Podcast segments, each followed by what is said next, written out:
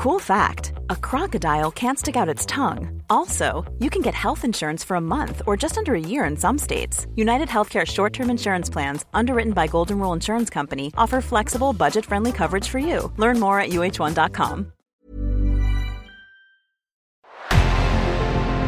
En revenant à la lampe à huile, je ne crois pas au modèle Amish. But there is one more thing. Don't try to be too smart. Pay taxes when, when you have to pay taxes. Je ne peux pas répondre à, à votre question, Monsieur le Président, parce que je n'ai pas de monde connecté. And that was a big mistake, and I'm sorry. Welcome to the Cybertruck Unveil. Voilà, je suis localisé en Allemagne. Signaux faibles, le podcast de siècle digital qui décode l'actualité du numérique. Salut à toutes et à tous, nous sommes le vendredi 12 mai 2023, voici tout de suite les actualités dont nous allons parler aujourd'hui. On commence avec Google qui a dévoilé son moteur de recherche basé sur l'intelligence artificielle. Microsoft ensuite, le géant américain a conclu son premier accord dans la fusion nucléaire, un vrai pari. Troisième actualité, en pleine sanction américaine, les importations chinoises de puces diminuent inexorablement. Et dernière actualité, le fabricant de drones Zeppelin devrait atteindre les 1 million de livraisons. Nous verrons ce que ça signifie. Maintenant que vous connaissez les signaux faibles du jour, il ne nous reste plus qu'à les décoder. Bonne écoute. La guerre sur l'intelligence artificielle générative continue, et cette fois c'est Google qui assène les coups, avec un nouveau moteur de recherche. Depuis l'émergence de ChatGPT, une IA générative, une course mondiale s'est lancée. Une course dans laquelle se jettent de plus en plus d'entreprises. Et deux d'entre elles se font particulièrement concurrence, il s'agit bien entendu de Microsoft et de Google. Google est connu de longue date pour ses travaux et son avance technologique dans l'IA, notamment avec sa filiale DeepMind. Microsoft de son côté peut compter sur OpenAI. Il s'agit pour rappel de la société derrière ChatGPT et Microsoft est son premier investisseur. Une donnée qui a permis aux géants américains de bénéficier des produits de OpenAI avant tout le monde, ou presque. Ainsi, Microsoft a mis de l'IA dans son moteur de recherche Bing, ses applications Office comme Word, PowerPoint vont également en accueillir, sans oublier Teams. Résultat, dans la commercialisation, au moins Microsoft semble avoir pris l'avantage sur Google. En réponse, Google a mis les bouchées doubles. Objectif, combler le retard sur Microsoft. Google a notamment dévoilé Bard, une intelligence artificielle de type ChatGPT, et comme ChatGPT, Bard souffrait d'hallucinations de fausses informations. Mais pour Google, l'un des sujets les plus urgents, c'était de concurrencer Bing. Le moteur de recherche de Microsoft risque de séduire de plus en plus d'utilisateurs grâce à son intelligence artificielle. Un drame pour Google, spécialiste de la navigation sur Internet. Et voilà que le géant américain a finalement lancé un moteur de recherche alimenté par de l'IA. Mercredi, le groupe a dévoilé une refonte de son moteur de recherche. Ainsi, lors de vos recherches sur Internet, l'IA vous proposera par exemple des résumés des résultats. Comme expliqué par le Financial Times, cette fonction de recherche ne sera initialement disponible qu'aux États-Unis et via un système de liste d'attente. Cette nouveauté et son chatbot Bard ainsi que Gmail et Google Docs sont tous alimentés par le grand modèle linguistique de l'entreprise, Palm 2, qui a également été lancé mercredi. Google testera aussi une fonctionnalité appelée Perspective. Elle proposera aux utilisateurs des informations provenant de personnes populaires sur les réseaux sociaux et les forums de discussion. Son IA Bard est également ouverte à 180 pays. On le voit, Google accélère pour rattraper Microsoft et ChatGPT. Reste à voir si tout cela est au point et si les utilisateurs seront séduits sur le long terme.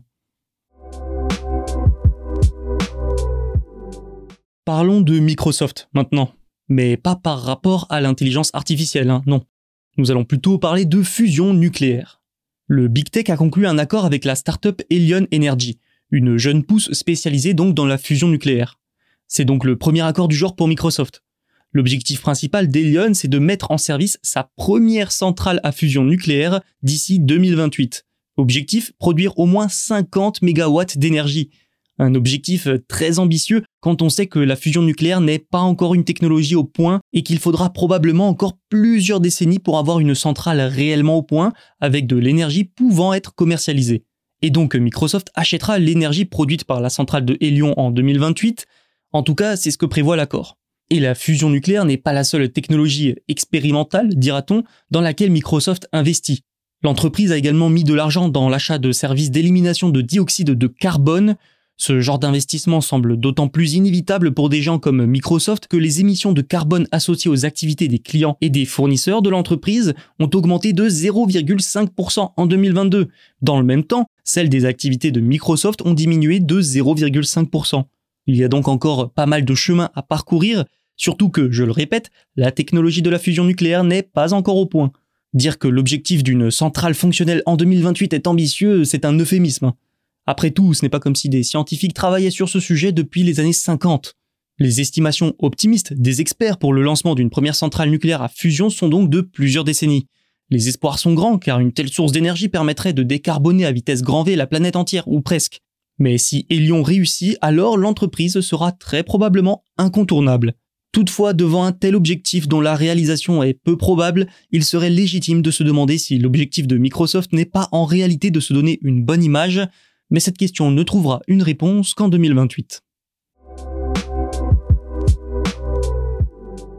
Direction la Chine à présent.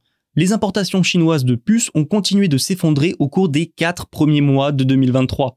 Il faut dire que le contexte n'aide pas. Il y a un ralentissement de l'industrie mondiale des semi-conducteurs et des restrictions américaines sur les exportations à destination de la Chine, ce qui prive forcément l'empire du milieu de pas mal de technologies de pointe. La Chine a donc importé 146,8 milliards de circuits intégrés entre janvier et avril, une baisse de 21,1% par rapport à la même période l'an dernier, selon l'administration générale des douanes. La valeur totale des importations de puces a chuté de 25,6% à 105,6 milliards de dollars contre 141,9 milliards de dollars l'an dernier. Pour expliquer cette situation, tournons nos regards vers l'industrie des puces pour commencer. Avec le Covid, la demande en appareils électroniques a explosé. Résultat, une demande en semi-conducteurs supérieure à l'offre et une pénurie de puces. Mais depuis, la demande a chuté, notamment à cause de l'inflation et de la situation économique. La pénurie s'est donc transformée en surabondance. Forcément, quand vous avez des stocks déjà trop pleins, eh bien vous importez moins. Les ventes mondiales de semi-conducteurs ont totalisé 119,5 milliards de dollars au premier trimestre, en baisse de 21,3% par rapport à la même période l'an dernier. Le marché est donc en difficulté. Ensuite, la Chine continue de subir les sanctions américaines, des sanctions qui l'empêchent d'importer les puces les plus avancées technologiquement. Même les importations des machines pour fabriquer les puces ont drastiquement chuté, et ce n'est pas prêt de s'arrêter. Le Japon, Taïwan et les Pays-Bas, tous importants dans le secteur, vont suivre les sanctions des États-Unis. La Chine souhaite devenir indépendante, ou quasiment, sur la production de semi-conducteurs, ce qui forcément réduira aussi ses besoins en importation à terme. Mais pour le moment, cet objectif a du retard, notamment à cause des sanctions. Parlons drones pour terminer. La société Zipline est spécialisée dans les drones. Elle s'est fait connaître en transportant du matériel médical, comme des poches de sang et des vaccins, dans des zones comme le Rwanda. L'entreprise s'est aussi développée grâce à un partenariat avec Walmart et de nouveaux drones. Une ascension express, et donc mercredi, la société a annoncé de nouveaux partenariats aux États-Unis avec la société de vente de compléments alimentaires GNC, ainsi que la chaîne de pizzeria Pagliacci Pizza à Seattle, des partenariats pour des livraisons par drone donc. Pagliacci Pizza et Zipline ont même été jusqu'à créer une boîte personnalisée pour les drones pouvant transporter deux pizzas et des accompagnements.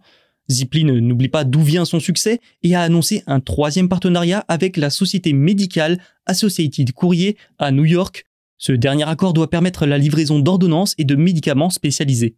Cette actualité d'un acteur de premier plan de la livraison par drone montre plusieurs choses. Déjà que c'est un secteur encore émergent, mais qui peut très bien fonctionner. Ensuite, ces contrats s'inscrivent dans le cadre de la récente expansion de Zipline dans le domaine de la livraison à domicile. La société utilise pour ce genre de livraison tout particulièrement sa nouvelle plateforme de drone, connue sous le nom de P2Zip, elle affirme que ça rend la livraison presque silencieuse avec des drones capables de parcourir jusqu'à 38 km environ et d'atteindre 99% des adresses dans les zones urbaines à des vitesses beaucoup plus rapides que les livraisons traditionnelles par voie terrestre.